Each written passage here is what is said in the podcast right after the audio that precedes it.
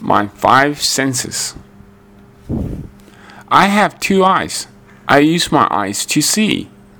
I see flowers in the park. The flowers look pretty.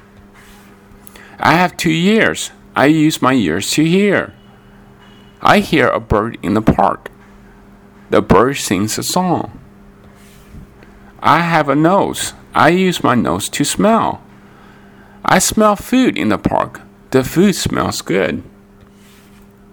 I have a mouth. I use my mouth to taste. I taste ice cream in the park. The ice cream tastes sweet. I have two hands. I use my hands to touch. I touch a dog in the park. The dog feels soft.